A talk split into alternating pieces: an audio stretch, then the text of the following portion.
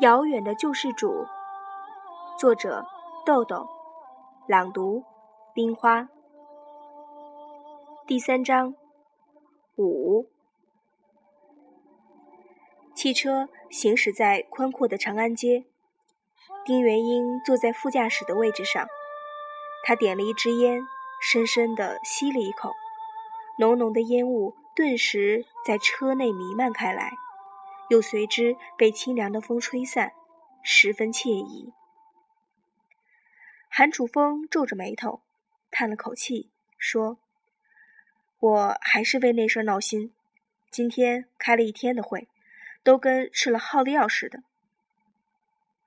那事儿是指正天集团的总裁病逝，在遗嘱里向董事局提名韩楚风为总裁候选人。”前总裁是正天集团最有威望的人物，遗嘱提名的分量可想而知。但提名并不等于决议，两名副总裁是当然的候选人，这使正天集团高层掀起了一场不小的风波。丁元英没有接韩楚风的话茬，这种事非同小可，非当事人不能评价。汽车开过天安门广场。韩楚风拍拍方向盘说：“私募基金这一把漂亮，当初要是从国内融资就更好了。从德国融资，资本条件苛刻，币种兑来兑去，成本太高。抛开那件让他闹心的事儿，他紧皱的眉头舒展开了，声音里流露出几许压抑不住的兴奋。”丁元英望着车窗外流光溢彩的大街，说：“国内信用是个问题，私募基金是没爹没娘的买卖，一边做生意，一边得准备拼刀子，脑后还得长只眼睛看衙门的脸色。”韩楚风笑着说：“证件时投了你一个不道德动机票，我没想到。”丁元英也是淡淡一笑，说。见识平心平理，超度亲疏，不失佛门正本。但他的佛根里只有熔点，没有正智，所以他看我是一个元宝，不失德性，一谈元宝图财害命。他那个佛是修来世正果的佛，他还得到佛祖那儿多咨询咨询。韩楚风说：“那你呢？”丁元英说：“我。”正果是不想了，尘埃落定。韩楚风看了丁元英一眼，说：“有人骂你是汉奸，说你带着德国鬼子掠夺中国人，用国际游资扰乱国内融资市场。”丁元英面无表情地说：“汉奸好歹还是人，比骂我不是人的总好点儿，知足了。”正天饭店。是正川集团旗下的五星级酒店，地处繁华商业区，古罗马王宫的建筑风格，停车场宽阔大气，大堂四处金碧辉煌，既有典雅风情，又具王者风范。韩楚风停好车，两人进了酒店。丁元英在电梯口等了一会儿，韩楚风到服务总台。拿上两个房间的钥匙，一起上到十六楼，打开七号房和九号房。这是两个单人套房，每个套房的价格是两千四百元。韩楚风享受会员价五折优惠，所以实际房价只有一千两百元。韩楚风让服务员拿出房间里的菜单，从菜单上挑了四个谭家菜，两个下酒凉菜。点了两瓶茅台酒和四盒三五烟，交给服务员办去了。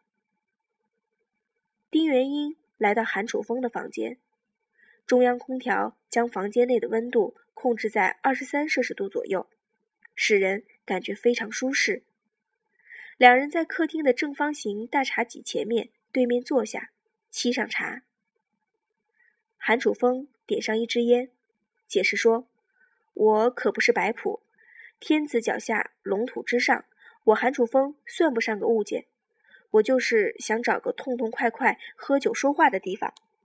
今天就三件事儿：不兜圈子。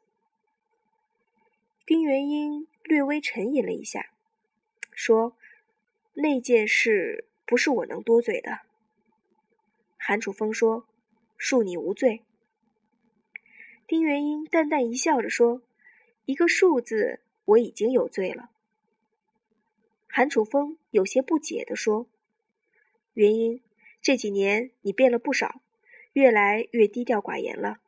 你那股拔刀见血的劲儿哪儿去了？”闲聊了一会儿，餐厅服务员推着一辆餐车，将酒菜和酒具送来。一桌精致的酒席，顷刻间就摆好了。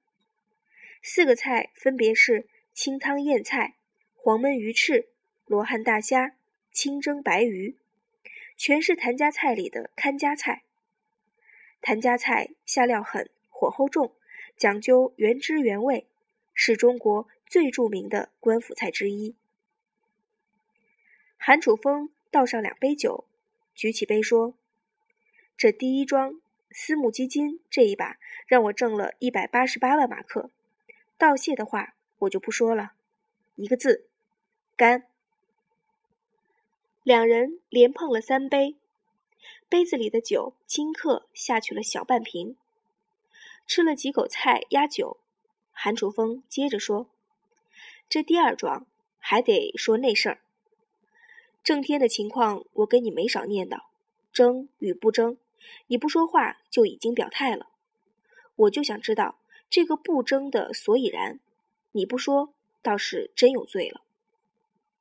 丁元英说：“这事儿退后一步，让条道请两个副总裁先过去，可能胜算要多一些，但不是没有失算的可能，只是事关重大，我担不起这个闪失。”韩楚风淡然一笑，说：“我尚没拿起，谈何放下？”丁元英自己端起酒喝了一杯，说：“你办事，老总裁放心，但董事局不一定放心。董事局关心的不是老总裁的遗嘱，而是利润。同时，这里还有一个资历的问题，对你也是一个潜在的障碍。”退一步，让两个副总裁之间的矛盾上升为主要矛盾，让他们去内耗。等他们斗得两败俱伤的时候，企业必然会蒙受损失。此消彼长，有个比较。当董事局看清楚谁是争权的，谁是干事儿的，自然就众望所归了。你才有可能树立真正的权威。否则，你一登上拳台，就会促使他们先结成联盟。你很可能是第一个牺牲品。韩楚风问：“他们要是不内耗呢？”丁元英说：“这是文化属性，不以他们的意志为转移。”韩楚风沉思了片刻，说：“打个赌吧，将来也算是一个段子。就赌我那辆车，那辆宝马，加上打折七折，作价七十万。”如何？丁元英说：“随你，要打赌我就一赔五。”韩楚风问：“这么有把握？”丁元英说：“不是有把握，是胜算多一些，公道。”韩楚风倒上酒，笑笑说：“总裁年薪六十多万，我就是当了总裁，也未必能做过五年。你一赔五。”我是赢了是赢，输了还是赢，还说什么？再来三杯。两人又是连碰三杯，瓶子里的酒所剩无几了。丁元英已经有些朦胧了。韩楚风说：“这第三桩，私募基金正在盈利的势头上，可你说停就停了。詹妮是最大的受益人，他不反对，我也不好再说什么。”多好的财路！不要厂房，不用机器，没有环保制约和劳资纠纷。可你说停就停了，为什么？丁元英说：“私募基金是从狼嘴里夹肉，得适可而止，不然他们会跟你急。”韩楚风眉头一皱，倒上两杯酒往前推了一推，说：“原因，我就真市井到咱们之间都不能沟通了。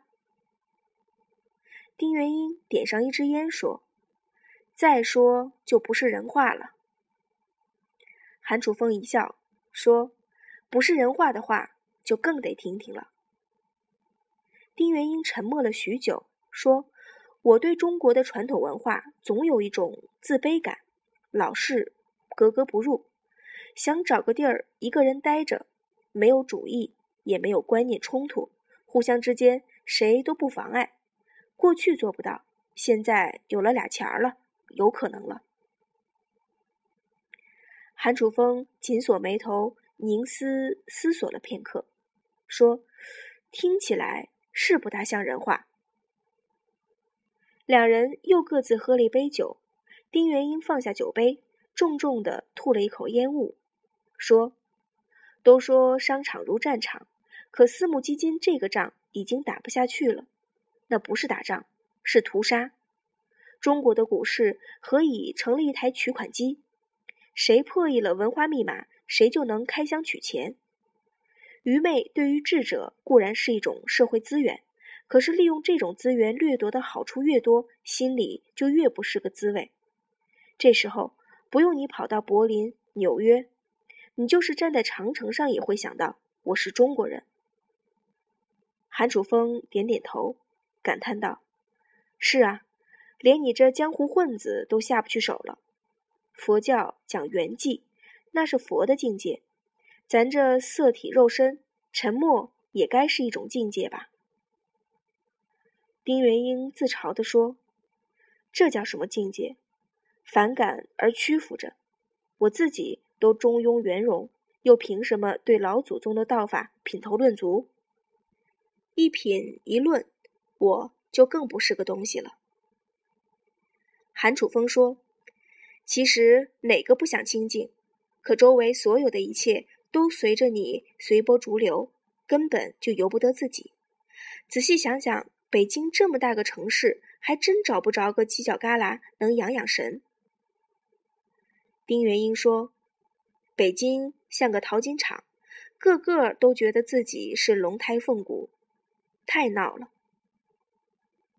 韩楚风给自己倒上一杯酒，一口喝掉，说。你对传统文化的成见是渗到骨子里了，那可是一个油盐不进的源，有那么多神圣的词儿在等着你，又那么实用。丁元英说：“我们这个民族总是以有文化自居，却忘了问一句：是有什么文化？是真理真相的文化，还是弱势文化？是符合事物规律的文化，还是符合事物规律的文化？”任何一种命运，归根到底都是那种文化属性的产物，不以人的意志为转移。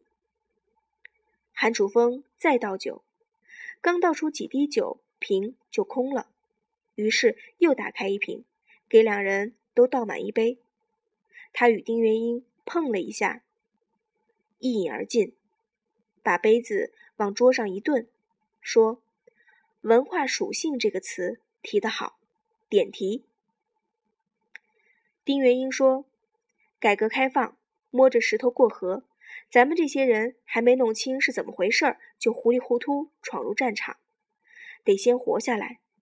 等定下神，时代已经变了，真的是穷则思变了。可中国毕竟是政治文化搭台，传统文化唱戏，不知道老祖宗的那点东西还能把这条船撑多远。”韩楚风说：“所以要改变观念。”丁元英说：“是转变政治文化观念，还是传统文化观念？传统文化和传统理念是不是一个炉子里的两个烧饼？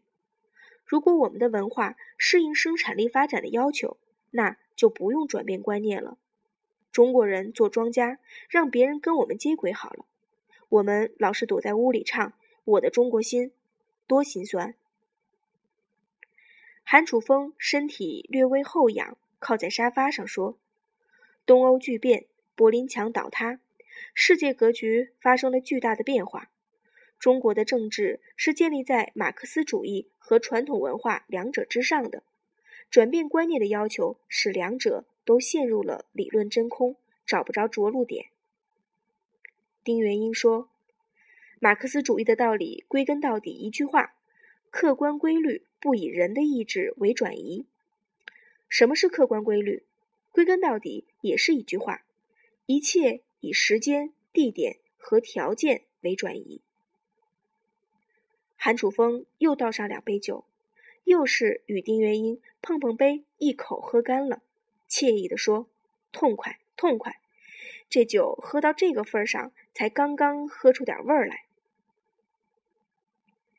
丁元英的酒量哪里能与韩楚风这样对饮？端酒杯的手已经开始摇晃了。他刚喝完一杯，却又自己给自己倒上一杯，一口喝干，失控的放下酒杯说。今天你我这等角色也大言不惭说文化，已经不是个东西了，索性就要婆娘骂街了。韩楚风哈哈一声大笑，做了个非常绅士的手势，说：“您请，您请。”丁元英醉醺醺地说：“中国的传统文化是皇恩浩大的文化，它的实用是以皇天在上为先决条件。”中国为什么穷？穷就穷在幼稚的思维，穷在期望救主、期望救恩的文化上。这是一个渗透到民族骨子里的价值判断体系，太可怕了。韩楚风的心猛地抽搐了一下，再也笑不出来了。他的酒量比丁元英大多了，此时从容地倒上两杯酒，手不抖、酒不颤地递给他一杯。自己端起一杯，碰过杯子，一饮而下，然后静静地看着他，好一会儿，才说了一句话：“兄弟，我用一位哲人的话给你画个圈儿，你就在里面好生待着吧。你一出生就会被另一种声音活埋了。”丁元英问：“什么圈儿？”韩楚风没有回答，脑海里。却想着尼采的一句话：“更高级的哲人独处着，这并不是因为他想孤独，而是因为他在周围找不到他的同类。”